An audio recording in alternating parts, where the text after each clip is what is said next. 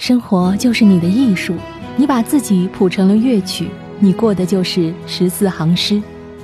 这句非常诗意唯美的话出自奥斯卡·王尔德。王尔德不仅是赫赫有名的作家，同时他也是19世纪80年代美学运动的主力，堪称唯美主义的代表人物。我们来品读这句话。王尔德把生活比喻成艺术、乐曲和十四行诗，的确是唯美至极。尤其是十四行诗，它是欧洲文艺复兴时期开始兴盛的诗体，也是诗歌界非常受欢迎的诗体。但实际的现实生活中呢，别说把生活变成诗了，很多人连读诗的雅兴都没有，也有相当多的人把生活过成了一团浆糊。虽然人生而平等。我们不应对他人的生活横加指责，但反观自己的生活却是可以做到的。